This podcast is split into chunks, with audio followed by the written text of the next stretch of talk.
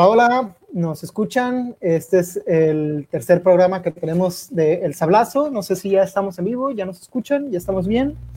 Eh, pues bienvenidos, bienvenidas, bienvenidas a todos quienes están ahorita conectando ahí en enlace. Hoy tenemos dos invitadas, dos invitados especiales. Eh, les recordamos que este es el, tercer enlace que tenemos en el, en el Sablazo desde la Fragata. Pues es un espacio donde aprovechamos para discutir, para dialogar eh, con diversas personalidades, con diversos personajes, sobre temas coyunturales que estén sucediendo a nivel local. También a veces tocamos algunos temas a nivel nacional. Y eh, sin ser lisonjero, ¿no? Sin ser lamebotas, la verdad yo estoy muy honrado de que hoy nos acompañe Gladys. Gladys es una periodista estrella aquí en Baja California Sur. Si ustedes no la siguen o no saben a quién me estoy refiriendo, pueden encontrarla como Gladys R. Navarro en redes sociales, en Facebook, en Twitter también. Y Gladys es periodista, eh, Gladys es periodista, es corresponsal del Universal, colabora en, el Independiente, ella es licenciada en comunicación, egresó de la Universidad Autónoma de Baja California Sur y también es docente en la misma Universidad Autónoma de Baja California Sur y es becaria del International Women's Media Foundation. Entonces, pues aquí tenemos una persona de alto calibre en el periodismo local.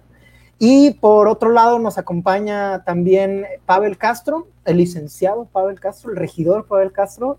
Eh, Pavel es licenciado en Derecho y tiene una maestría, tiene un máster en Derecho Acusatorio, ambas estudiadas igual en la Universidad Autónoma de Baja California Sur. Pavel también es Premio Estatal de la Juventud 2011 y es el primer regidor por el movimiento, por el partido Movimiento de Regeneración Nacional, aquí en el decimosexto Ayuntamiento de La Paz, Baja California Sur. Les recordamos, como estuvimos anunciando desde inicios de esta semana, que íbamos a hablar sobre la crisis financiera del ayuntamiento. Los dejo con Yudiel. Bienvenidos y bienvenidas. Em, ¿Qué onda, Palomilla? ¿Qué tal? Eh, pues otro viernes de cuarentena. Este es el tercer programa, como bien mencionaba Frank. Y antes de entrar de lleno, voy a atender dos comentarios que nos hicieron eh, del programa pasado. El primero bueno, de, publicación relacionadas, el primero es que nos decía por ahí Jorge Armenta que estamos teniendo puros invitados de lujo y la neta sí es cierto, creo que, creo que esta es otra muestra de eso y pues se ponen bien interesantes los, las pláticas con la palomilla que nos hace el favor de, de conectarse por acá. Y el otro punto que me habían preguntado por ahí por, por redes es, con otras palabras, pues, que si por qué ando de ridículo utilizando una gorra eh, adentro de mi casa y de noche durante las transmisiones, ¿no? Voy a aclarar que yo fui de esas personas que se rapó así al ras empezando la cuarentena y entonces ahora traigo cabello como de payaso chuponcito, todo disparejo y, todo para arriba. Y entonces encontré esta gorra que una vez usé para un disfraz hace como 3, 4 años, eh, cuando vivía en la casa del estudiante, y es lo único que me hace parecer un ser funcional en sociedad en estos momentos, entonces pues por eso la uso de noche y adentro de mi casa. Y ahora sí, eh, bueno, como saben, el tema de hoy es crisis financiera del ayuntamiento en tiempos de COVID. Ah, esto es un tema que sometimos a votación, como saben, estuvo reñida la votación, igual que la anterior, fue casi voto a voto las 24 horas y pues creo que ganó como por tres votos. Y ¿Por qué consideramos que es un tema importante? Pues porque si no hay viabilidad financiera en el ayuntamiento, pues en Palomilla no tenemos servicios garantizados, ¿no? Como para funcionar en el día a día y eh, esos servicios son desde el alumbrado público hasta que eh, recojan la basura en nuestras casas o eh, la seguridad, este, ¿no? La policía municipal o un montón de cosas, el agua que llega a nuestras casas, ¿no? Eh, todo eso es lo que queremos platicar ahorita, es como cómo le vamos a hacer como comunidad, como ciudad, como municipio, eh, para pues que no se nos caiga ¿no? La, la civilización. Este, y pues bueno, eso vamos a profundizar con nuestros eh, dos invitados de lujo. Y quisiera empezar con Pavel, haciéndote esta pregunta. Pavel, ¿qué es un ayuntamiento, no? O sea, yo ahorita me comentaba algunas de las atribuciones, pero para la palomilla que nos esté viendo y que no esté relacionada, ¿qué es el ayuntamiento? O sea, ¿cuál es, cuál es su obligación y por qué, por qué importa, no? Y si nos, después de que nos contestes eso, eh, pues, eh, ¿qué es un regidor, no? Porque esa es una figura todavía más extraña para otras personas. Eh, ¿Qué es un regidor? ¿Qué hace dentro del ayuntamiento? y cómo terminaste siendo el primer regidor del Ayuntamiento de La Paz, ¿no? Eh, Bien. Pues bueno, gracias, Jeudiel. Un gusto saludarlo a cada uno de ustedes y gracias por permitirme estar aquí en el Sablazo, la fragata.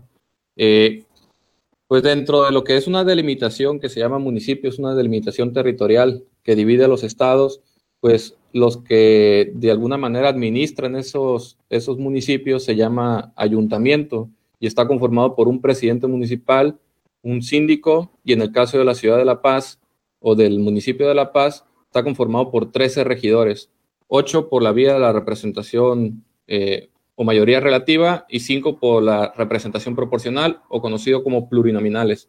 Hacen un total de 13 regidores, más la síndico y el presidente municipal, hacen un total de 15, ¿no?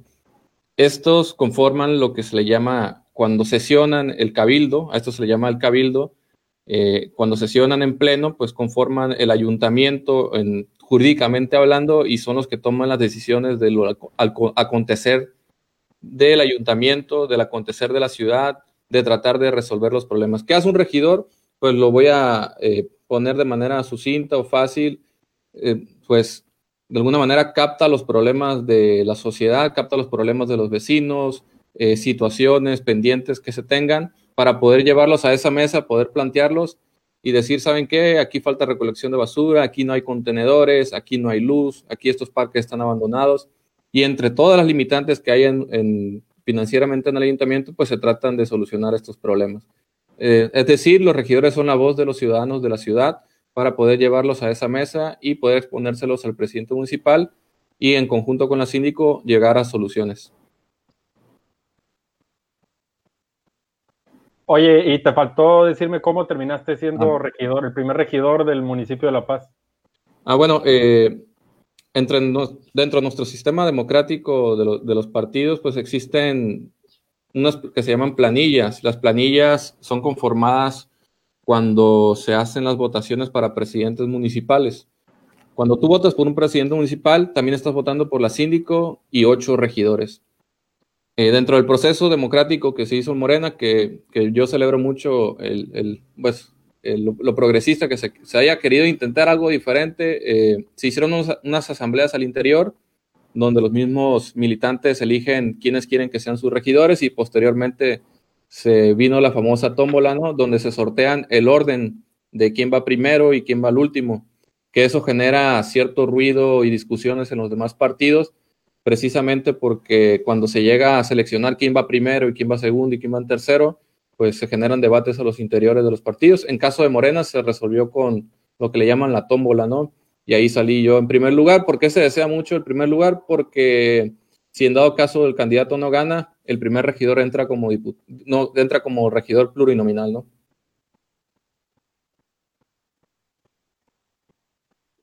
Antes de pasar con, con, Gladys, me gustaría, Pavel, si también, eh, sobre todo para la audiencia que se está conectando, ¿no? No todos, eh, pues estudiamos ciencia políticas, no todos dominamos eh, cómo funcionan las diferentes instituciones públicas, ¿no? Gobierno federal, el Poder Legislativo, el municipio. Si nos puedes explicar, este, porque el tema de hoy es la crisis financiera en el ayuntamiento, si de una manera muy clara, coloquial, sucinta, nos, nos puedes ayudar a explicarle a quienes se están conectando, eh, ¿cuáles son las principales fuentes de ingresos del ayuntamiento? ¿Cómo subsiste económicamente el ayuntamiento? Bien, muy buena pregunta porque estuve reforzando el día de hoy y que es parte del análisis de ahora que está pasando lo del coronavirus, qué ingresos fueron los que se dejaron de ganar, pero digamos en un estado normal, un, ayuntamiento percibe entre los más importantes las licencias de construcción, el cobro de predial, eh, están pues las horas extras que se cobran a los diferentes bares, eh, restaurantes de la, de la ciudad, también se cobra por el uso de las fosas o digamos los servicios funerarios esto es un servicio que siempre se da. También hay de, diferentes tipos de, captación que tiene que ver con hacer mediciones en los terrenos, desde la, eh, los permisos de publicidad para los que hacen la, ¿cómo se llaman? Los espectaculares, los anuncios que hay banners en la ciudad. Pues bueno, el ayuntamiento también cobra por esos permisos de, de operar. Bueno, eh, quería para no dejar muy este, empolvada Gladys ahí, este, involucrar en, la, en, la, en, la, charla, ahora que Pavel nos eh, ayudó ¿no? con tener una descripción muy breve de qué es un ayuntamiento, cómo funciona y de dónde subsiste económicamente, ¿cuáles has visto tú que son los talones de Aquiles económicos del ayuntamiento en tu experiencia como periodista, Gladys? Bueno, yo creo eh, que lo que hemos venido observando en ya, pues históricamente o en los años por lo menos que me ha tocado estar eh, reporteando, conociendo un poco la fuente del ayuntamiento, que bueno, desde mi actividad como corresponsal, pues me toca estar un poquito de metiche, digo yo, eh, como todos los periodistas, o por lo menos los buenos periodistas dicen que si no somos metiches, pues no lo somos, ¿no? pero me toca andar eh, un poco conociendo aquí y allá, eh, y bueno, entre eso, ¿no? Lo que hemos podido revisar, ¿no? Es que persiste una deuda histórica, ¿no? Que, se que lamentablemente se van pasando de una administración a otra, ¿no? Y me parece que esta administración, a lo mejor Pavel nos puede corregir o precisar, al inicio o el año pasado todavía el alcalde hablaba de una deuda de 2.300 millones de pesos, ¿no? Entonces, por una u otra razón, eh, ha habido, me parece, em, pues un, un rezago, ¿sí? Eh, se ha lacerado al, municipio, ¿no? Años atrás. Eh, creo que eso es justamente como lo que decía Pavel, ¿no? Es em, las fuentes de ingresos, ¿sí? el poder más cercano, digamos, la estructura de gobierno más cercano a los ciudadanos y qué lamentable que eh, pues tengamos que padecer esta falta de liquidez. Entonces, creo que año con año vemos que hay un discurso eh, que prevalece, ¿sí? Y que es pues eso, la falta de liquidez de los ayuntamientos para hacerle frente a las demandas genuinas, ¿sí? a los derechos que tenemos todos los ciudadanos, a las cuestiones básicas para que podamos eh, pues, eh, sobrevivir eh, en paz, con tranquilidad, este, sanos, ¿sí? con calidad de vida, ¿no? Como es algo tan básico como la recolección de basura, la disponibilidad de agua potable, ¿sí? Entonces, eh, creo que todo el problema se reduce, por supuesto, a una mala administración de gobiernos que, pasan, ¿sí? Y que, por supuesto, me parece que hay muchísimo abuso, ¿no? Abuso de eh, quienes llegan a, gobernar y, eh, por supuesto, que predominan los actos de corrupción en todos los niveles, ¿sí? Y bueno, se va haciendo una bola, ¿no? Este, llena de problemas que se ha venido arrastrando. Y bueno, nos encontramos hoy por hoy, ¿no? Con una crisis pues ya agudizada en el Ayuntamiento de La Paz, ¿no? Que no es que no la hayamos vivido en otras administraciones, pero la ciudad está creciendo, por supuesto, y bueno, ahora tenemos también unas redes sociales cada vez más activas y a lo mejor eso también le viene y le imprime otro otra dinámica, ¿no? A los, a la agenda eh, pública, ¿no? De los temas y tenemos oportunidad como estas, ¿no? De encontrar espacios de, debate, de análisis, de visibilizar todos estos problemas. Y bueno, creo que afortunadamente tenemos mayor participación también de la ciudadanía. Creo que cada vez somos más ciudadanos eh, críticos, ¿no? Eh, que cuestionan a todos, incluyendo medios de comunicación también, y qué bueno.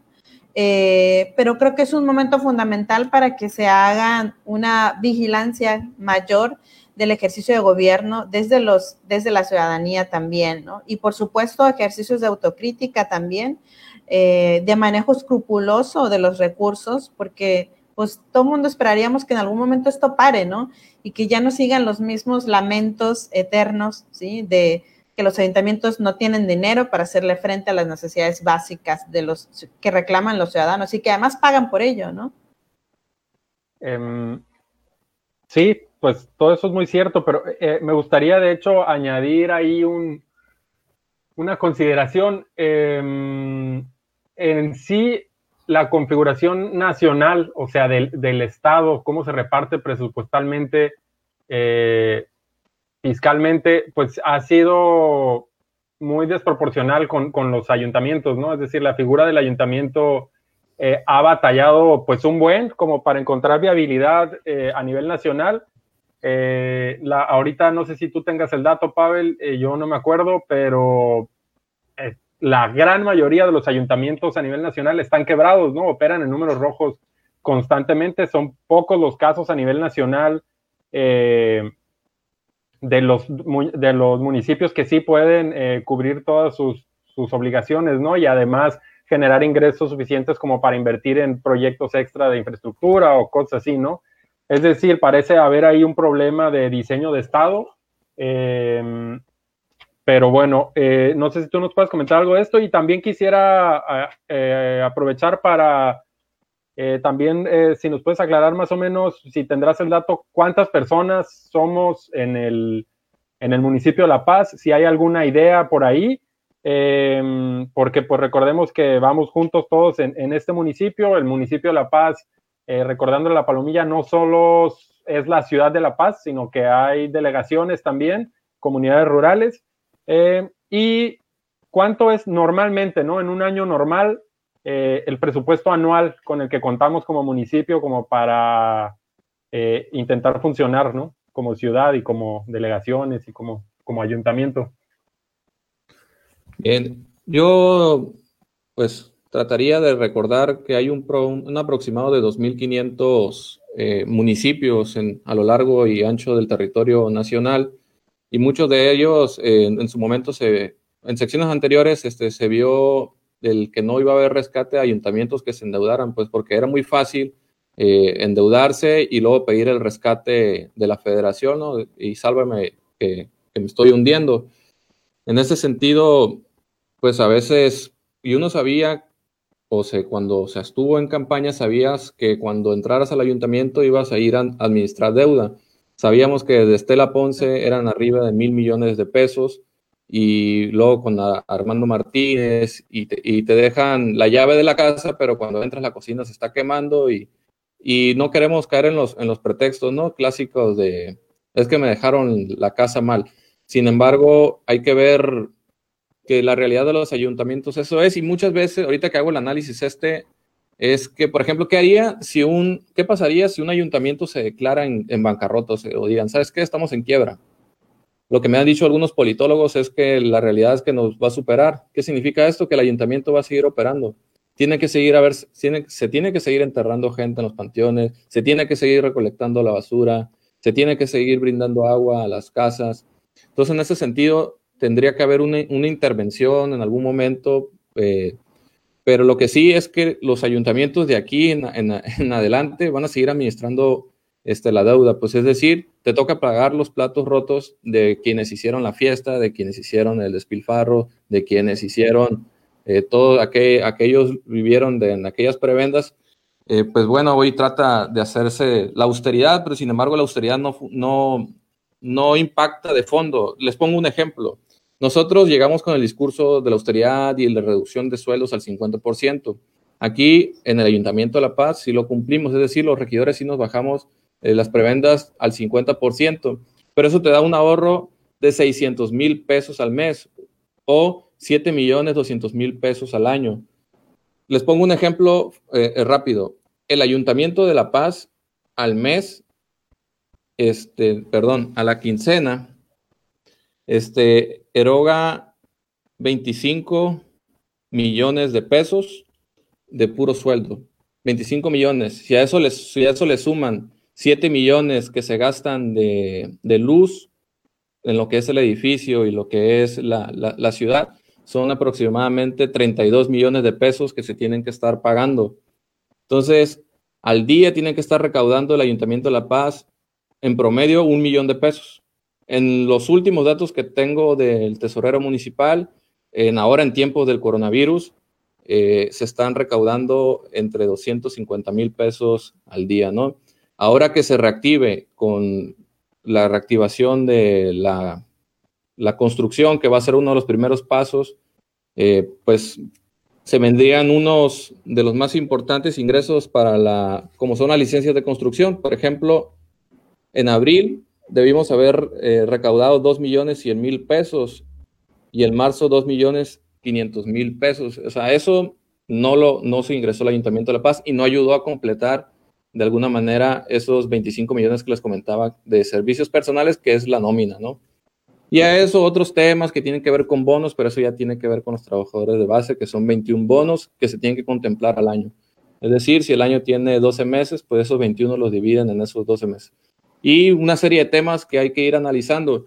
Muchas veces, y de hecho el profe eh, José María Vilés, el regidor, ha, hecho este tema al interior eh, en las mesas de debate, que se dice ¿no? que sobra mucha gente en el ayuntamiento, que es, es mucho la sobrepoblación de la nómina.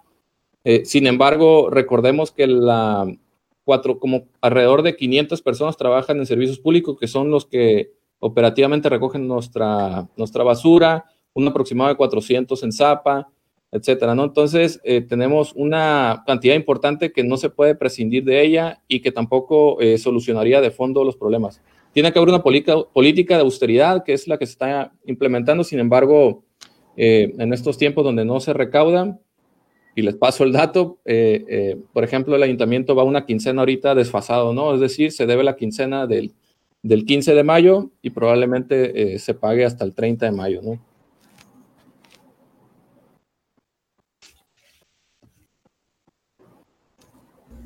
Em, sí, eh, de hecho, con esto los bonos eh, es un tema pues bastante complicado, ¿no? Porque, por ejemplo, el paro este que fue hace que la semana pasada, ¿no? Que, duró creo que un día o dos, que dejó sin recolección de basura la ciudad y que había puesto en riesgo algunos servicios, pues eh, uno de los argumentos principales es que a los trabajadores del ayuntamiento no se les habían retribuido los bonos, creo que de, no sé si del Día del Niño o, cuáles, ¿no? Igual y obviamente tú tienes mejor idea de esto, pero esto normalmente pues prende a la gente y dice, oye, pues qué inconscientes los trabajadores, este, piden un bono y ven cómo está el rollo ahorita y que no sé qué, ¿no? Eh, es, digamos, la reacción simple, ¿no? Que muchos hemos tenido, pero recuerdo alguna vez eh, haber visto cómo se armaban los, los sueldos ¿no? de, los, de los trabajadores y había muchos trabajadores del ayuntamiento eh, que estaban registrados con el mínimo, ¿no? con, con sueldos muy, muy bajos.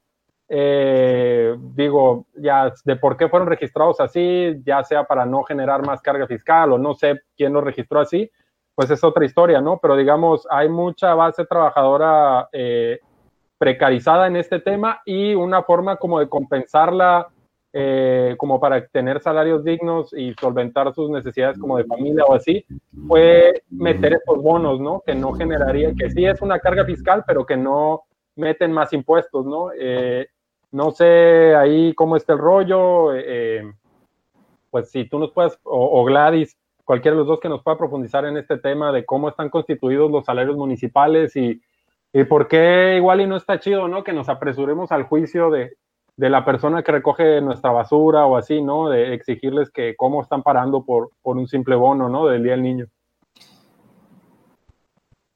Pues, adelante, Gladys, o... No, digo, yo nada más, obviamente en el tema de los salarios y demás, si quieres ahorita lo puedes abordar, tú que estás ahí en el ayuntamiento, pero yo vería un poco o coincidiría con Yeudiel con esta reflexión, por lo menos como para eh, dejarlo, ¿no? Y que ya los ciudadanos opinen. Me ha tocado conocer no del ayuntamiento, no del, municipio de La Paz, pero sí de otros sindicatos, incluyendo sindicatos universitarios, en otras entidades y aquí mismo también, de cómo eh, los trabajadores administrativos eh, verdaderamente han tenido que enfrentar eh, luchas históricas para poder avanzar en el tema salarial. ¿sí? y eh, tristemente, la manera en la que pueden avanzar para lograr eh, mejores condiciones de vida a través de mejores eh, condiciones salariales es a partir de bonos, porque al final las autoridades, los directivos, ¿sí? no se comprometen a un aumento de salario, sino se comprometen a la disponibilidad de recursos en ese momento.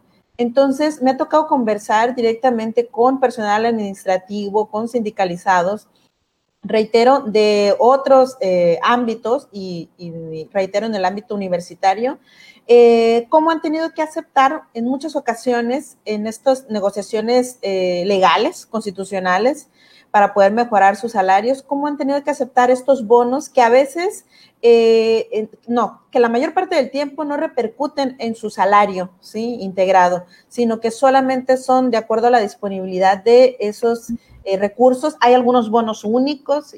En muchas ocasiones también estos eh, bonos que reciben sindicalizados no los reciben, por ejemplo, los jubilados y solamente tienen un beneficio mientras están en el, mientras forman parte pues de la institución, de manera que los ingresos de los jubilados, de los pensionados, pues también se ven muy afectados. Entonces, a veces eh, pudiéramos pensar, reitero, no conozco el caso de fondo en el, del ayuntamiento, a lo mejor Pavel nos puede comentar, pero sí pudiéramos pensar que eh, son un exceso en algunos eh, sentidos, pero en otros quizá es la única ruta para poder más o menos alcanzar mejores condiciones de salarios, dado que a las, a las autoridades les conviene mejor entregarles eh, un bono, ¿sí? Que no vaya a impactar en el salario, ¿no?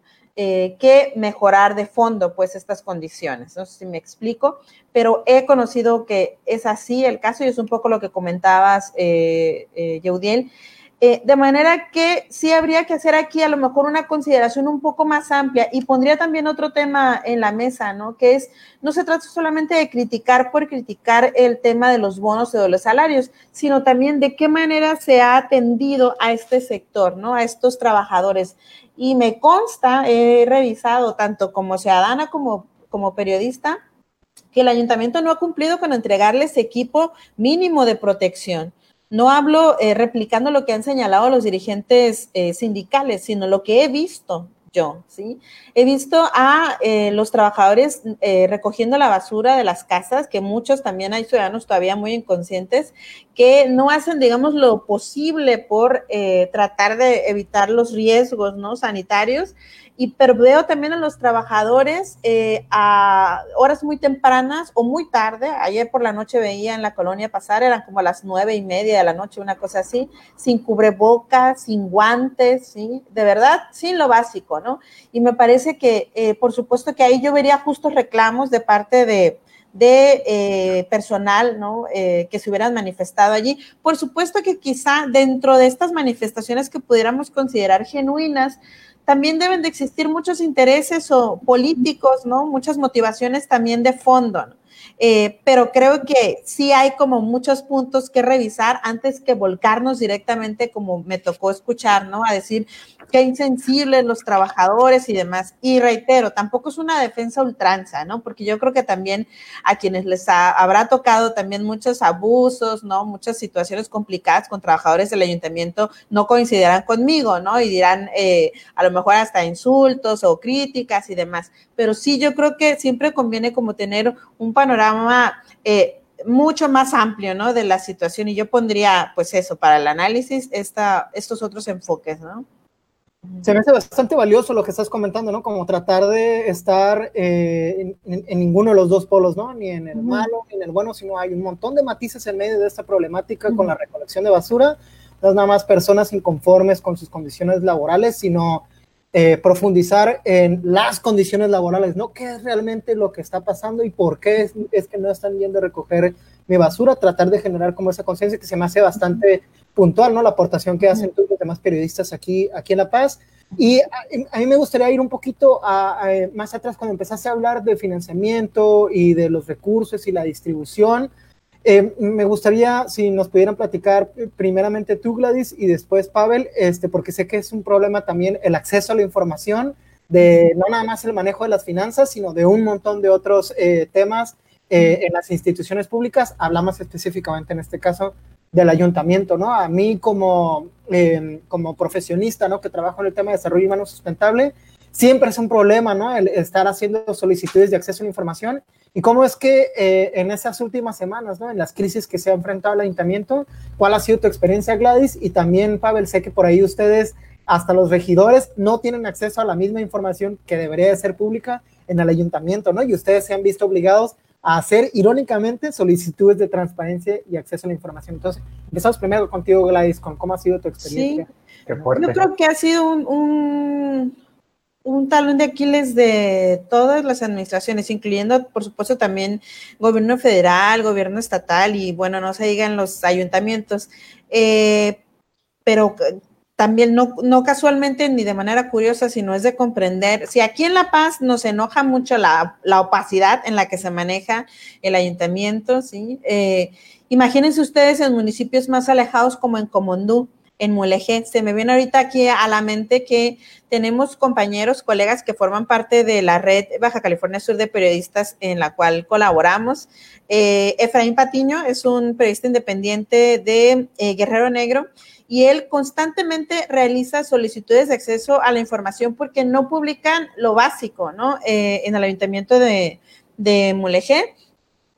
Y pareciera que esto nos resulta así como está lejano y vamos, son como pueblos sin ley, ¿no? Entonces se tienen que enfrentar continuamente a campañas de desprestigio, ¿sí? A que haya señalamientos a través ahora de redes sociales, campañas eh, totalmente dirigidas en donde pueden llegar hasta amenazas, acoso, ¿no? Este, tergiversan cuestiones de, la vida eh, privada de los periodistas, en fin, todo ello en aras de ocultar eh, cómo es el manejo de los recursos, ¿no? Y como decía, lo traigo y aprovechando el espacio, desde luego, ¿no? Porque a veces nos concentramos solamente en los temas de la capital, ¿no? O del municipio de Los Cabos, porque son los dos donde se concentra la mayor cantidad de la población, pero los municipios del norte también allí eh, los alcaldes han tenido muchos señalamientos de opacidad y lo hemos visto, ¿no? Entonces, creo que siempre hay muchas áreas de oportunidad en las cuales se, tiene, en las cuales se tiene que trabajar eh, desde los ayuntamientos, pero el tema particular de transparencia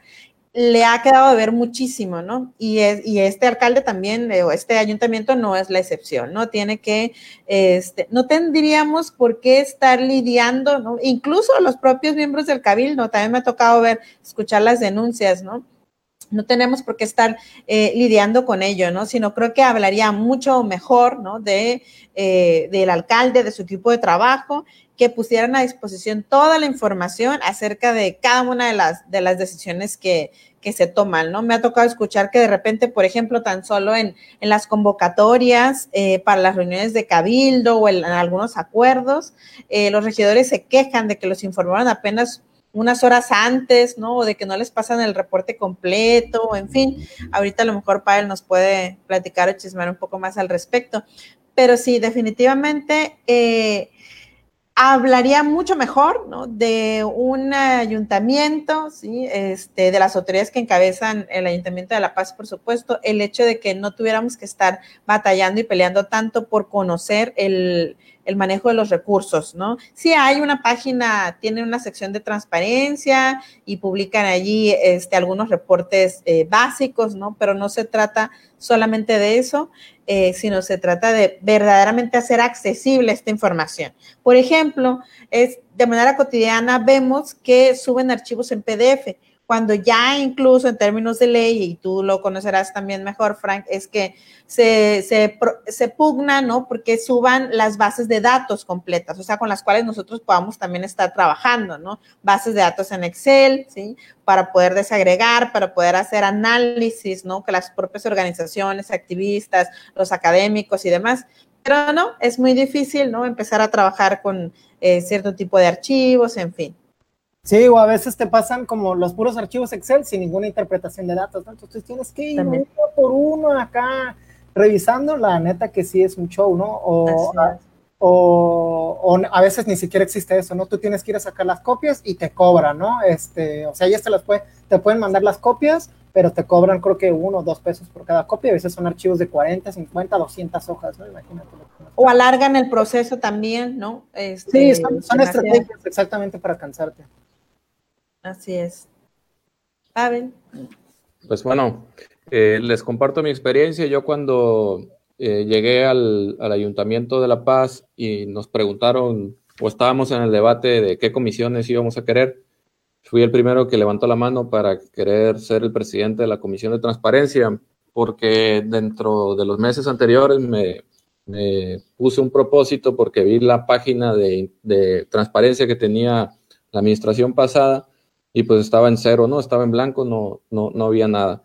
Entonces, eh, la vara de medición estaba a ras de suelo y lo que hemos tratado de hacer, eh, de alguna manera, ha sido innovar en ese sentido.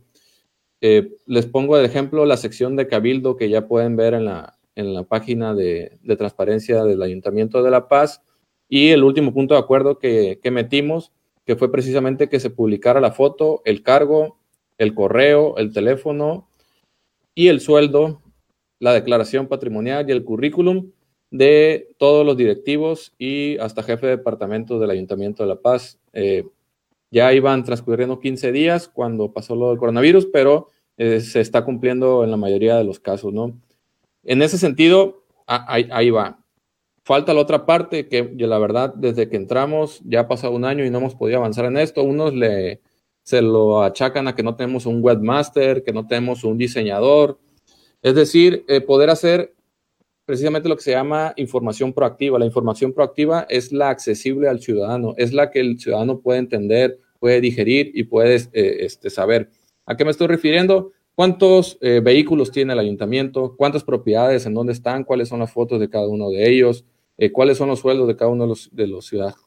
Este, poder tener de manera accesible todas las licitaciones de, de un mes que se hayan hecho, de qué tratan, eh, poder tener la numeralia de cuánto combustible se gasta en cada área, eh, todo ese tipo de cosas, muy eh, pues no muy técnicas, la verdad, es, es, de análisis contable común, que, que el ciudadano debería estar conociendo cómo está avanzando el ayuntamiento. Y creo que si elevamos la vara que estaba al ras de suelo a un poquito más arriba, pues ya sería un estándar que se podría exigir a un futuro ayuntamiento y así en lo sucesivo tratar de mejorar e ir superando esa accesibilidad eh, pues uno de los retos que tenemos en la Comisión de Transparencia es precisamente eso. Y si hemos tenido algunas trabas, no lo voy a ocultar, aunque, aunque pertenezcamos al, mismo ayuntamiento, pues sí hemos solicitado información que se nos ha negado y hemos tenido que recurrir eh, a recursos ante el ITAI para poder acceder a esa información. Eh, esperamos pronto darles este, noticias de, de, cuando ya tengamos la información.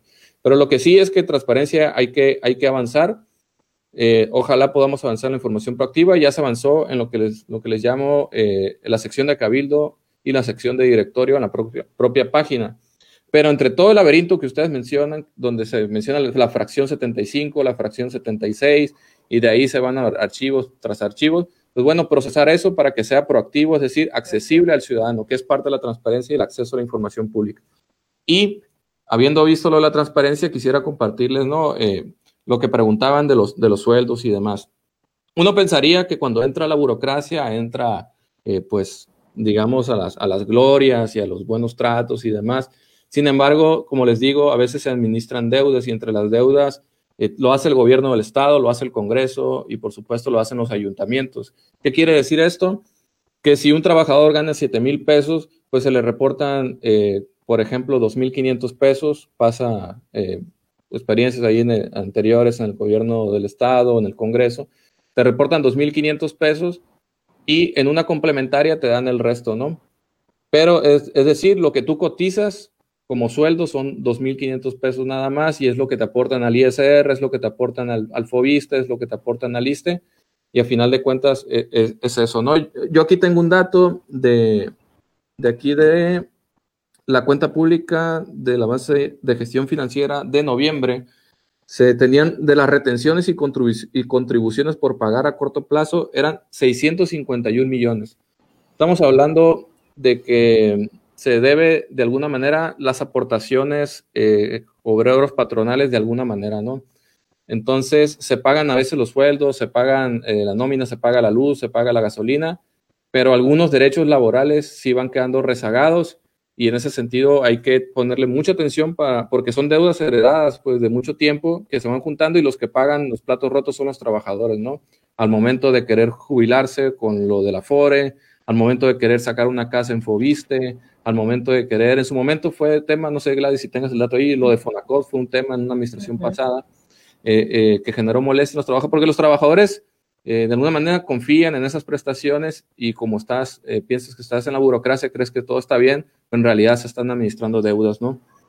Y eh, les comentaba, 60 millones de pesos nos cuesta al mes la nómina del ayuntamiento. 60 millones de pesos. Esto incluye todo, ¿no? O sea, incluye las, las prestaciones, uh, les decía, 25 millones, de esos 60, 25 son de puro sueldo. De ahí se van juntando las aportaciones a Fobiste, a ISTE, los bonos, eh, otro tipo de cuestiones que, están aquí en la, en la descripción de la, del presupuesto, ¿no? Y algo que sí quisiera mencionar a los que nos están viendo en el público, y muchas veces nosotros llegamos con esa confusión, es decir, oigan, pero si ya está en el presupuesto, ¿por qué no se hace? ¿Por qué si ya está ahí el dinero? Es que no está ahí el dinero. Tú pensabas que, por ejemplo, ahora con el coronavirus es un ejemplo clarísimo. Tú pensabas que en ahora en marzo ibas a captar 5 eh, millones de predial, pero resulta que llegó el coronavirus y nadie quiere pagar su predial ahorita. Entonces, esos 5 millones que ibas a ganar en marzo, pues lo ganaste en cero. Y entonces, no porque esté en el presupuesto, en el papel, no porque ya haya estado aprobado ese presupuesto, significa que ese dinero es real, sino que tú lo presupones, pero tienes que luchar para lograr recaudar eso. Pero si no lo recaudas, no se vuelve una realidad. Y por lo tanto, no se pueden hacer muchas de las cosas que tenías planeado. ¿no? De hecho, ese es, pues ese es el tema, ¿no? De, del saber leer los presupuestos, ¿no? Como el no, no irnos con la pinta de, ah, pues está todo ese dinero ahí, ¿no? Como dices, hay un buen de estrategias que tienen que implementar como, como para generar recaudación, eh, principalmente la confianza, ¿no? Que la gente confíe que el dinero no se va a desviar o que va a servir como para algo, ¿no? ¿Para qué voy a pagar impuestos si se lo van a robar? O ese tipo de cosas, ¿no? Frases que siempre, que siempre hemos escuchado. Y ya como intentando cerrar este tema de, de la transparencia por ahorita, pues eh, yo soy testigo, pues porque yo he sido ahí cuchillito de palo eh, desde el ayuntamiento pasado y de este, pues que hemos eh, empujado con el tema de abrir el cabildo, ¿no? Ya, de hecho, pues como Pavel preside en la comisión de transparencia, me ha tocado ahí hablar con, con llevar varias reuniones con él y afortunadamente en esta administración, pues ya es obligatorio que transmitan en vivo, que suban las actas, un montón de cosas, ¿no? Que, que, que hemos logrado avanzar. Eh, son pequeños espacios ganados. Eh, me acuerdo cuando estábamos eh, desde la administración pasada impulsando el tema para que el Ayuntamiento de La Paz sesionara obligatoriamente, transmitiera por internet, perdón, para que todas las personas pudiéramos ver qué se discutía. Cuando empezamos a presionar aquí, en ese tiempo el ayuntamiento anterior de Los Cabos sesionó para prohibir transmitir en línea, o sea, para prohibirlo, ni siquiera, ni siquiera ignorarlo, prohibirlo, ¿no? Entonces, pues sí han sido años, ¿no? De estar ahí eh, friegue y friegue. Afortunadamente creo que sí hubo bastante ganancia en este. Obviamente nunca nos quedamos conformes, nunca es suficiente. Y a veces nos frustramos, como decía Gladys, aquí en La Paz, ¿no? De que está esto, lo otro, hemos logrado esto, pero falta lo otro. Y luego volteas a ver otros municipios y dices, no, no manches, ¿no? ¿Cómo, cómo ayudarles donde, donde los, las autoridades usan su poder para, para callar las voces que, que preguntan sobre el presupuesto, ¿no? Ese tipo de cosas. Em, pero bueno, a ver, eh, estoy, voy a saludar aquí, hay un montón de palomilla conectada. Eh, está Alejandro Aguirre, está Emilio, que es, que es fan, está Lorela, está Guillermo Delgadillo. Em, nos están mandando muchos comentarios, muchas preguntas, algunos besos de parte de Emilio. Este, y a ver, nos comentaba por aquí eh, Alejandro Aguirre que, que sí que onda, pues que en esta administración, eh, pues intentando eficientar el gasto y de pronto, pues por ahí está el dato de que entraron 373 personas nuevas, ¿no? A laborar a esta administración. No sé si nos puedes aclarar eso, Pavel. Y este, ya regresando eh, más al tema de COVID y la crisis financiera en la que estamos entrando de lleno, pues yo a veces pues me quedo pensando, ¿no? ¿Cómo le vamos a hacer como para salir de esta a la que apenas estamos entrando, ¿no? Porque, a ver, una cosa es el recurso financiero con el cual, eh, el cual debe ingresar al ayuntamiento para funcionar, ¿no? Pero otra cosa que es igual o más importante es el recurso humano, ¿no? Es decir, los trabajadores que hacen que la ciudad funcione, ¿no? Eh, y pues a veces queremos exigirles que sigan eh, cumpliendo y hay que tener en cuenta, Palomilla, que, muchas de estas personas que trabajan en el ZAPA, en servicios públicos, así, también tienen problemas de salud, ¿no? O son personas mayores, tal vez cercanos a la jubilación, eh, personas con, diabetes, con hipertensión, eh, con complicaciones, tal vez sobrevivientes de cáncer, no sé, hay infinidad de casos, ¿no? Estamos hablando de miles de trabajadores en todo el municipio y, pues sabemos que hay personas que, que tienen eh, situaciones de riesgo mayores eh, y por lo tanto, pues no podemos exigirles que, que, pongan en riesgo su vida, ¿no? Hay que cuidar a las personas que, que, que trabajan en el municipio y que hacen que esto funcione. Entonces, pues primero no sé si esté por ahí el dato de cuántas personas no están pudiendo, no, están, no pueden ahorita cumplir su función, es decir, cuánto recurso humano se restó ahorita al ayuntamiento. Y dos, eh, ya entrando ahora sí a, lo que ha sido controversia en, estos, en estas semanas. Em, como decías, el ayuntamiento tiene un presupuesto, ¿no? Es decir, lo que suponemos que va a ingresar. Si de pronto de por sí es un ayuntamiento que ya operaba en deuda, ¿no? De pronto no va a llegar toda esa lana, ¿no? Producto del predial, de las construcciones, de las licencias de alcohol, de todo ese tipo de cosas, ¿no? No va a llegar toda esa lana, ¿no? Este, y además, pum, traes toda esta avalancha, ¿no? Eh, ¿Cómo fregados le vamos a hacer como municipio, como ciudad, como delegaciones para conseguir lana, pues, ¿no? Entonces, eh, digo, obviamente no es suficiente la austeridad. Eh, y pues, pues, a mí solo se me vienen a la mente pocos escenarios. Uno es el remate de bienes, ¿no? Eh, que por ahí hubo una controversia sobre qué bienes y la forma de hacerlo. Eh, lo otro es, pues, endeudar, endeudar a nuestro municipio, ¿no? Probablemente por varios años o, no sé cuánto tiempo generaciones tardaríamos en pagar. Eh, si no es así, ¿cómo? Y lo otro, pues un rescate, ¿no? Un rescate federal que no se ve, por lo menos ahorita en el corto plazo, porque pues imagínate, todos los municipios estamos eh, en una situación similar, ¿no? Entonces, pues tú, Pavel, eres el primer regidor, este, buen, buen, buen compromiso tienes ahí. Eh, ¿Cómo le vamos a hacer, pues, para salir de esta? ¿Cuál es la ruta? Además, no le quieren prestar al alcalde, perdón. Agreguen eso. ¿no? Bueno, pero, pero ese es otro tema, ¿no? Yo creo que eh, el, el, préstamo que, perdón que me mete aquí, no sé qué sería, Pavel, pero se me hizo una eh, excelente aportación, Gladys, de lo que acabas de decir. A lo mejor podemos profundizar en eso pasando después de Pavel. Eh, a mí se me hace impertinente y no, y, no, es algo ya personal, ¿no? Incluso es ilegal las formas en las que el alcalde ha buscado hacerse recursos, ¿no?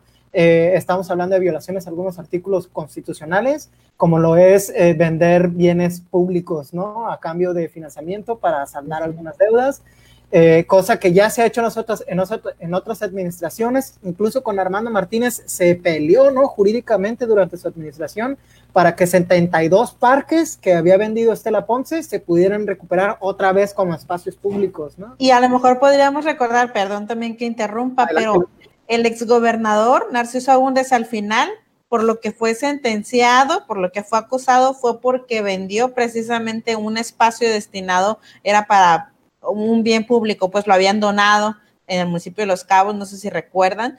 Eh, bueno, le, le, un montón de, delitos, pero al final, eh, por el que pudo, digamos, incluso salir bajo fianza era por eso, porque había vendido este, unos terrenos que se habían donado, ¿no? Al gobierno del estado y él los había vendido para que claro que además también los habían autorizado, ¿eh? también hay que revisar esa parte, pero eh, por supuesto cae en esto que tú comentas, Frank, ¿no? Yo un poco lo que, lo que decía es, a manera de ironía y de sarcasmo, es que la tiene bastante, lo tenemos también bastante complicadas porque no le quieren prestar, ¿por qué? Pues porque el municipio está endeudado, ahorita nos puede comentar también Pavel, pero tampoco puede recurrir, ¿no? A este tipo de acciones, ¿no? Entonces, ya como que se va desdibujando esa figura de, del alcalde todopoderoso, este, que convencía en las urnas, ¿no? O sea, que pretendía convencer de que todo se iba a poder solucionar y la paz de la esperanza, ¿no? Entonces, nos encontramos con un panorama bastante complejo, ¿no?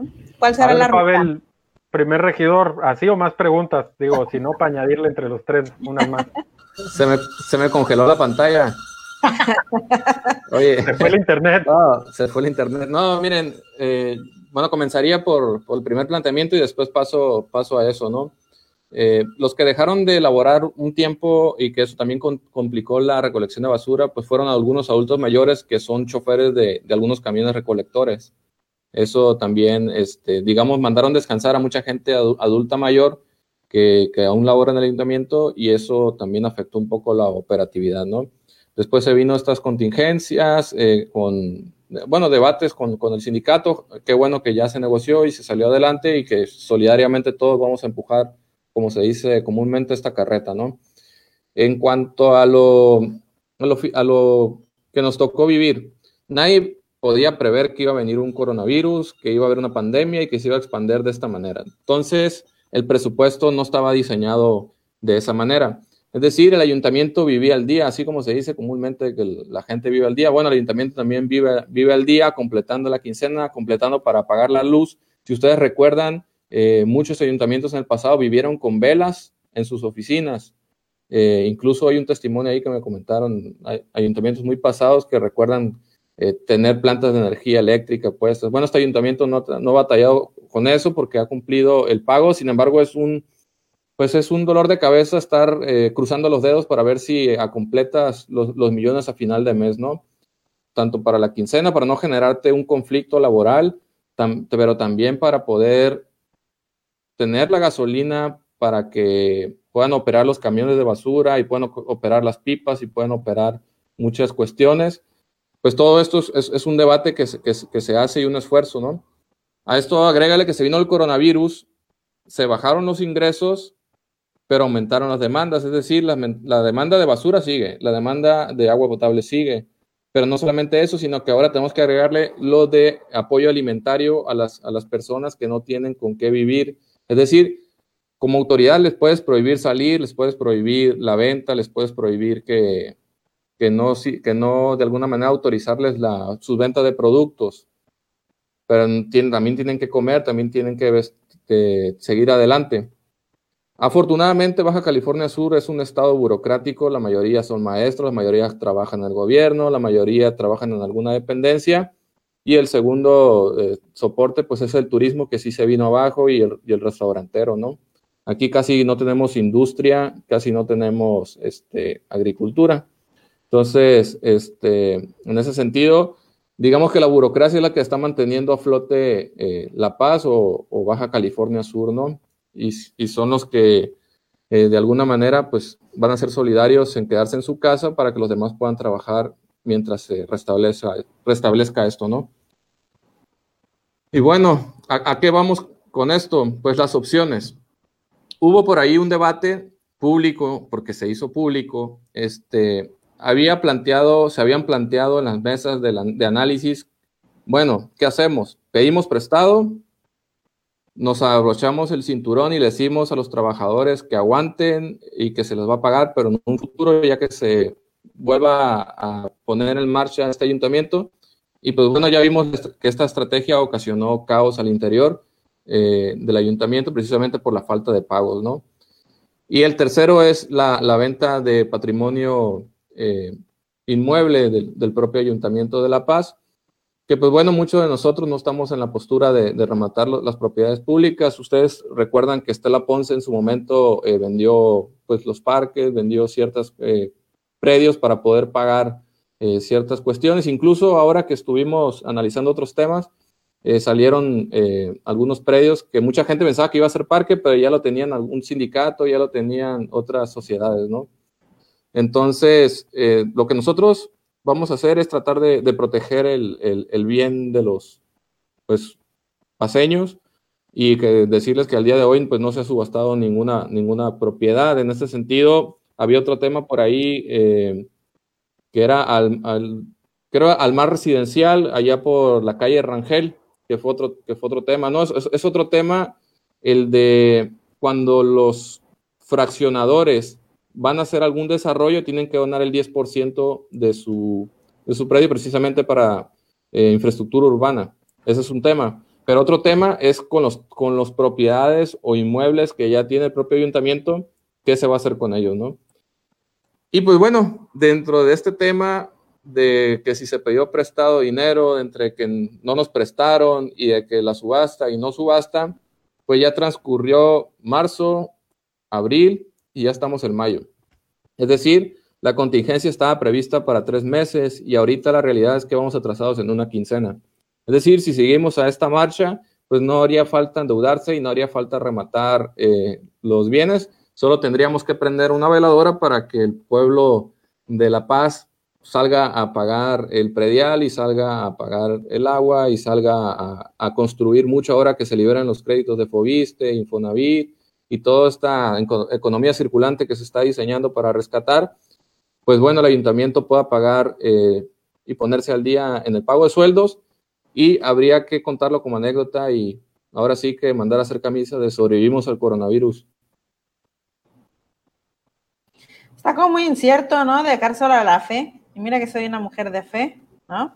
Sí. Pero, ¿cuál es el plan? ¿Cuál será el plan B? Sí, de, perdón, y abonando, no, abonando lo que yo mencionaba, de...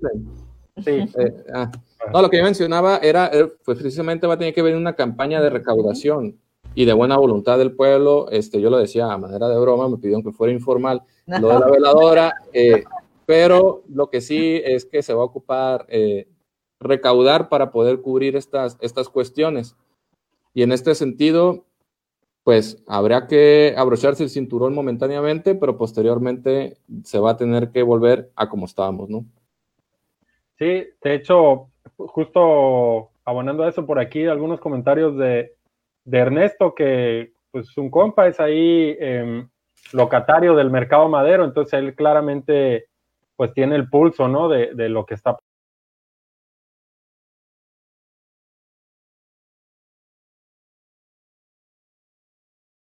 no tienen dinero, ellos solo lo administran.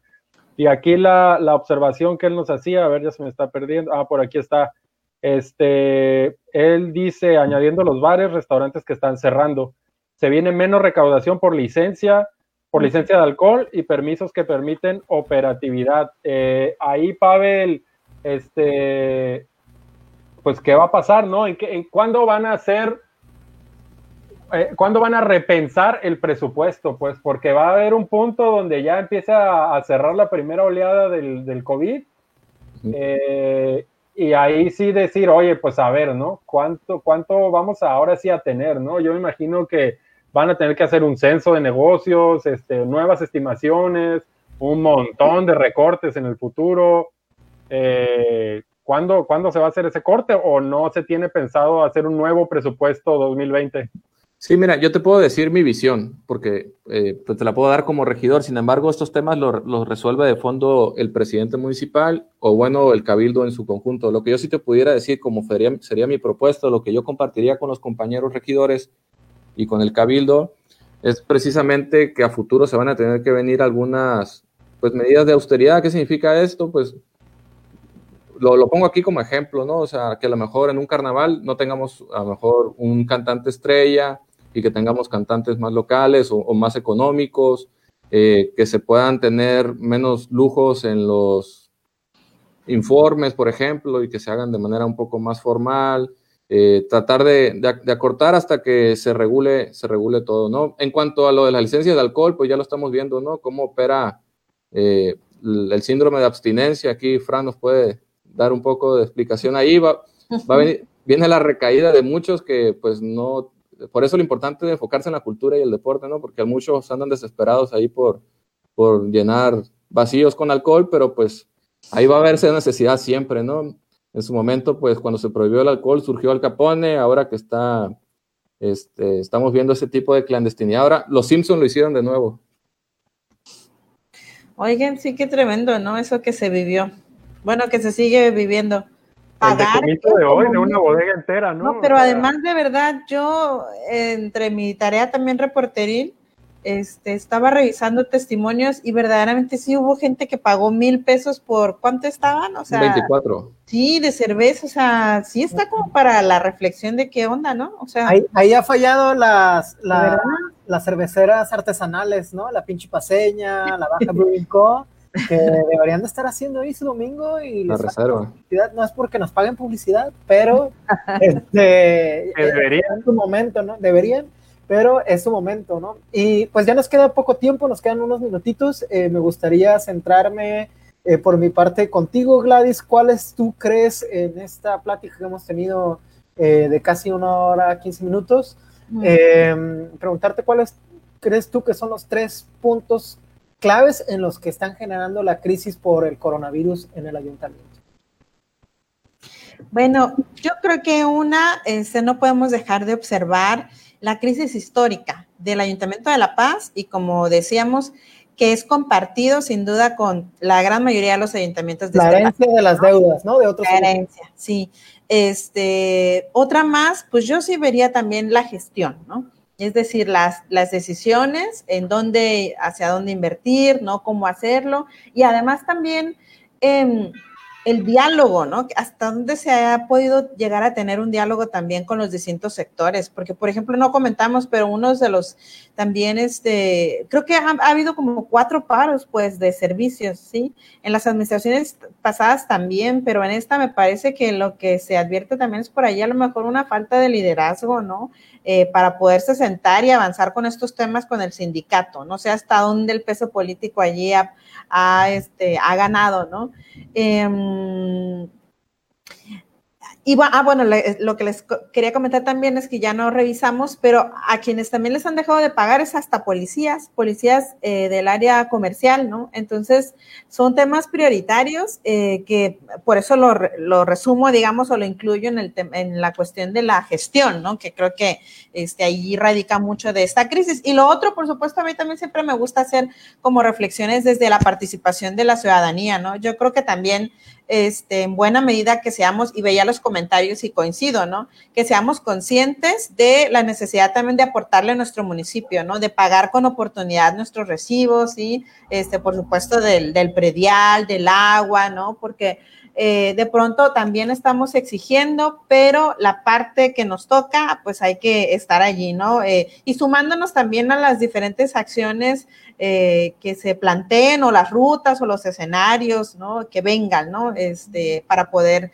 para poder salir. Yo creo que como ciudadanos, cada quien en la medida de sus posibilidades puede aportar en algo, ¿no? para poder avanzar en esta crisis. De entrada, por supuesto, con el al responder con nuestras eh, obligaciones, ¿no? Como ciudadanos. Em, sí, oigan, voy a leer aquí unos, sí, pues tienes razón.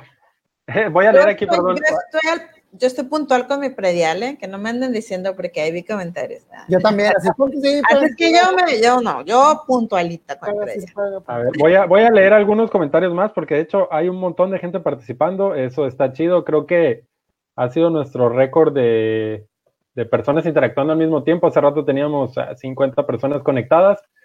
Ah, a ver, por aquí hay un comentario que me parece muy interesante. El mercado Agustino Lachea los locatarios estamos pagando veladores, barrenderos y personal de limpieza. O sea, ellos mismos, a pesar de la dificultad económica, están eh, solventando, ¿no?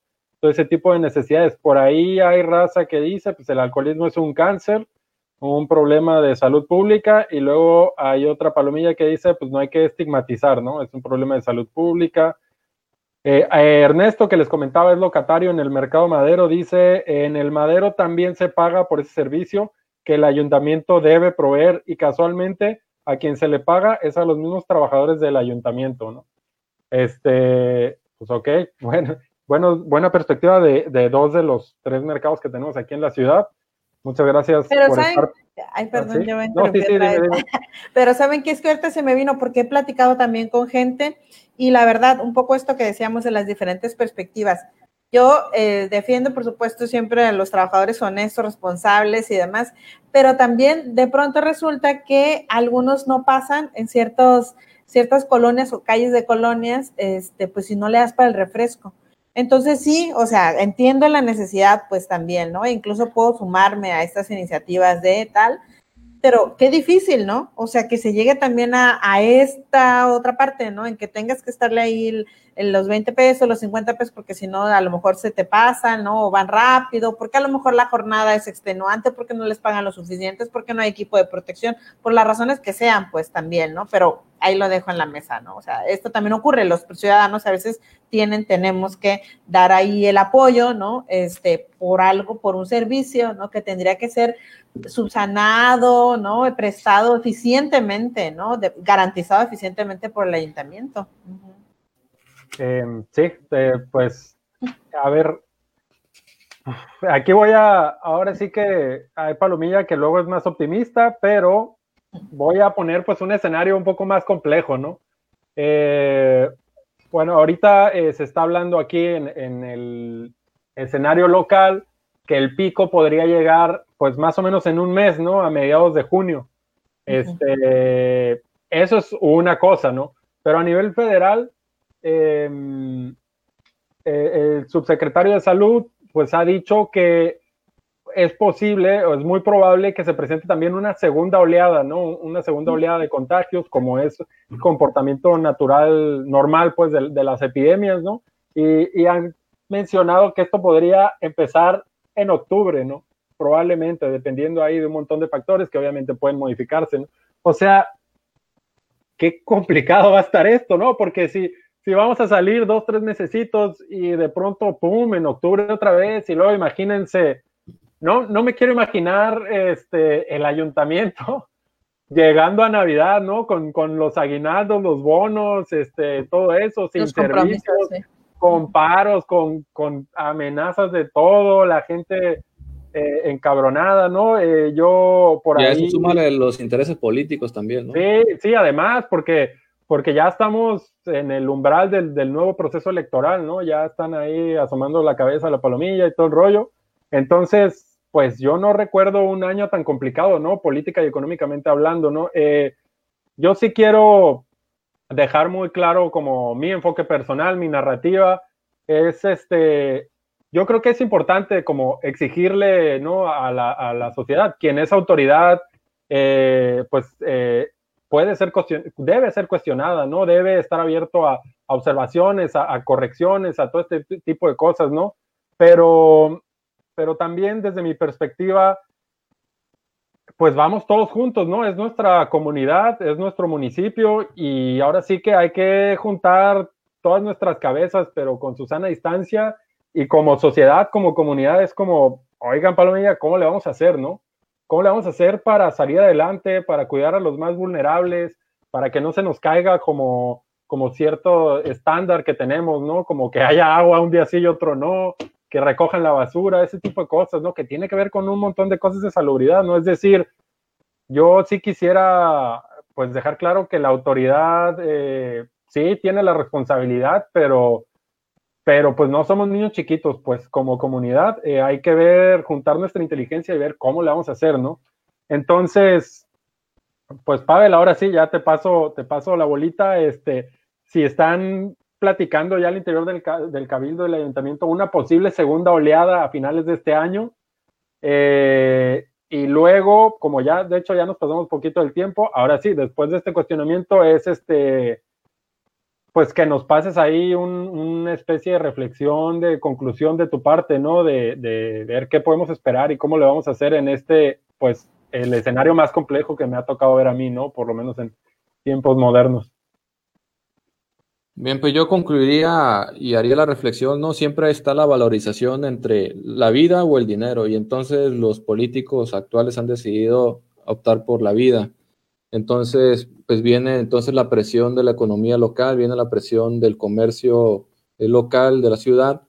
Y pues bueno, ahora viene tratar de liberarlo poco a poco y pensando que pues hagamos un poco de, de alguna barrera de inmunidad ¿no? o de previsión de distancia que nos permita seguir eh, llevando una nueva, como se dice ahora, una nueva normalidad, ¿no? O sea, vamos a tener que volver a la actividad, pero pues con ciertas reservas, ¿no? Ya nada, ahora sí, como dicen, ya nada va a ser igual. Quién sabe cuándo volvamos a ver un evento público. Por ejemplo, les dejo la pregunta, ¿ir a ver Carnaval La Paz? Esa es una pregunta, ¿no? Entonces, este, o la, por ejemplo, las fiestas de Fundación de La Paz nos hicieron. Esto, eso significa un ahorro para el ayuntamiento, pero también culturalmente y, socialmente generan otro tipo de presiones, ¿no? Que puede venir con, no quiero decir que la gente se vaya a deprimir, ¿no? pero sí, el, el, encierro sí viene a pegar de alguna manera para los que hacen deporte, para los que hacen cultura, para los que hacen actividades eh, al aire libre, ¿no? Y en ese sentido, eh, también hay un análisis, ¿no? De que mucha gente, bueno, los que sí están recibiendo su sueldo, los que sí están en la burocracia y que no dependen de alguna manera de la venta directa, pues sí están ahorrando un poco de dinero, ¿no? Al no gastar tanto en vueltas, en gasolina, en otras cosas, ¿no? Y pues bueno, yo concluiría en lo siguiente, el Ayuntamiento de La Paz estaba viviendo al día. Eh, la frase popular que rejunto para el día de hoy es, ya éramos muchos y parió la abuela. En ese sentido, eh, ¿qué, ¿qué, quiere decir esto? Pues que va, a requerir un, esfuerzo mayor para el Ayuntamiento de La Paz el poder recaudar en tiempos de precariedad, pero al mismo tiempo cumplir los servicios que se demandan por parte de la sociedad. Yo creo y, no, y, no solamente eso, sino cuidando el patrimonio y tratando de no, una, no endeudar de más al ayuntamiento, dos, no quedarnos sin nada, es como si una familia fuera a empeñar todas sus cosas y luego termina, eh, digamos, la contingencia y regresa y te quedaste sin nada, ¿no? Entonces, en ese sentido, tenemos que no nos gane la desesperación para no caer en, medidas desesperadas, ¿no? Pero tampoco ser insensibles y no ser de alguna manera solidarios, como usted decía, con la base trabajadora, con los de confianza que mantienen funcionando el ayuntamiento. O sea, no estigmatizar eh, de alguna manera, de, porque algunos decían, no, pues que, como dicen muchos, ¿no? En la, iniciativa privada, ponerse la camiseta. Pues ponerse la camiseta significa dejar de, que no coma tu familia a lo mejor 15 días, 30 días. Pues bueno, eso también hay que ponernos del otro lado, ¿no? Sin embargo, estamos en una balanza donde cualquier lado que nos vayamos, vamos, podemos quedar muy mal y eso sí estamos cuidando, pues, las decisiones, ¿no? Es decir, sí a debatir, sí a discutir si es, es, prudente o no los remates, sí a discutir si es prudente o no endeudarse poco o mucho, sí a discutir si eh, ajustamos los, los sueldos o, o, retenemos algunas quincenas para aguantar el funcionamiento. Pues bueno, sí el debate, pero ser muy eh, conscientes y muy responsables en la decisión final que se vaya a tomar. Pues eh, gracias, Pavel, por, por, esta, esta, aportación y esta conclusión que, que, nos dejas. Creo que va muy de la mano con lo que nos compartió Yudiel y yo me sumo a ello, ¿no? O sea, eh, definitivamente eh, la autoridad está obligada al escrutinio, ¿no? Por ser pública, por vivir de lo sagrado, ¿no? Hablando lo sagrado que es pues el, el, sueldo, ¿no? Y los impuestos de los, de los habitantes de esa ciudad de La Paz. Y eh, e, e, eso, no, eso no significa que, como dices, Pavel, debamos de ser mezquinos, ¿no? Y estar todo el tiempo juzgando y criticando y no poniendo de nuestra parte, ¿no? Y cuando me refiero a nuestra parte es no nada más eh, ser ciudadanos cada tres años, ¿no? Sacar nuestra credencial de elector y votar y ya. Esa es mi, mi, única responsabilidad. Hay muchísimas formas de las que podemos aportar. Creo que el, es eh, algo que pudiera yo aportar de mi parte, ¿no? Este, para, para esto como ideas. Eh, y viene de la mano con el sablazo que tuvimos la semana pasada. Eh, por ahí nos comentaban eh, quién es la representante del Consejo del Agua, la representante ciudadana ¿no? del Consejo del Agua, Alejandra Iracema, nos decía un dato muy escandaloso, ¿no? que es más, solo el 30% de las personas que están conectadas al organismo operador del agua tienen un medidor, ¿no? Entonces, eh, por ahí se está, no nada más quizás se esté fugando un montón de agua, sino también se está fugando un montón de dinero que no se está recaudando, ¿no? Más del 70% eh, de la población no tiene un medidor de agua y por ahí esa puede ser una estrategia para recaudar, ¿no? Hay muchas personas que probablemente sí están en condiciones de pagar agua, han caído en la concha de no hacerlo porque no tienen medidor y esta puede ser una forma de incitarlos e invitarlos a que participen, ¿no? Entonces, eh, pues gracias, gracias por esa conclusión y eh, pues antes de terminar con, con, este sablazo, me gustaría, Gladys, si te gustaría eh, pues compartirnos alguna conclusión de tu parte, ya para, ya para cerrar este tercer sablazo.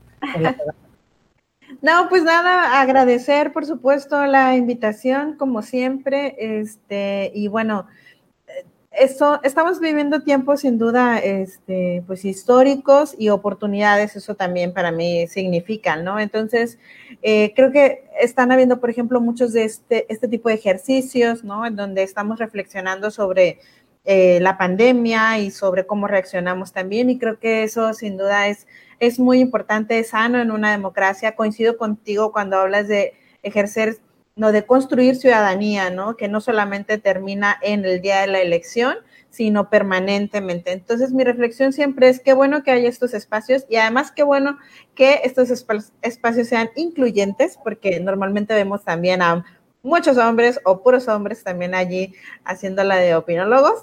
Este, entonces también qué bueno que andamos por aquí opinando también las mujeres y gracias por, no ha habido un ¿no?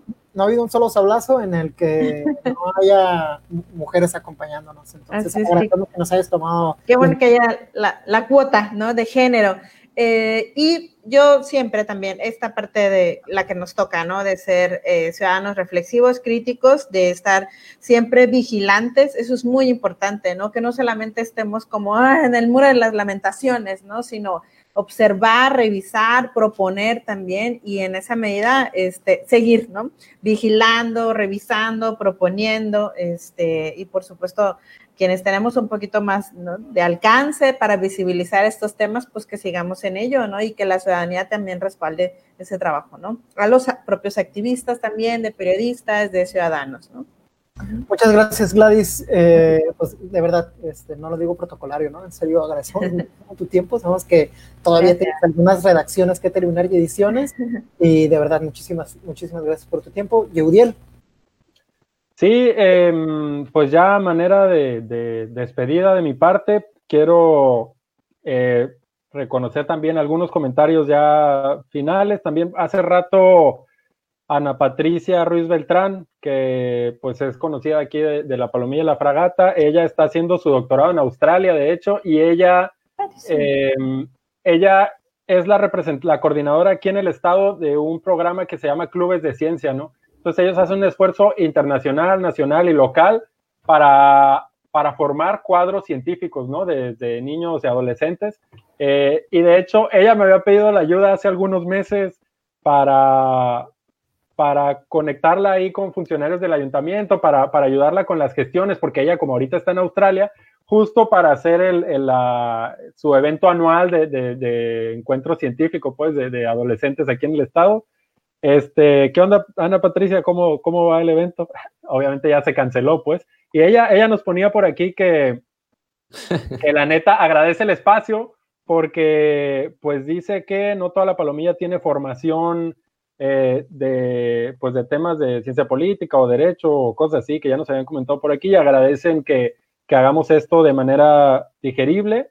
También por ahí nos comentaba bien optimista Mitzi yo solo estoy esperando que empiecen los apagones porque todos estamos en casa con todo encendido, ¿no? También Israel, que es un emprendedor de aquí de La Paz, decía lo mismo. Este, pues sí, para añadirle, ¿no? A, la complejidad de este año, pues ahí viene el verano. Ya habían traído, ¿no? Algunas, había un plan para eh, extender la capacidad ahí, pero pues quién sabe con, con estas modificaciones.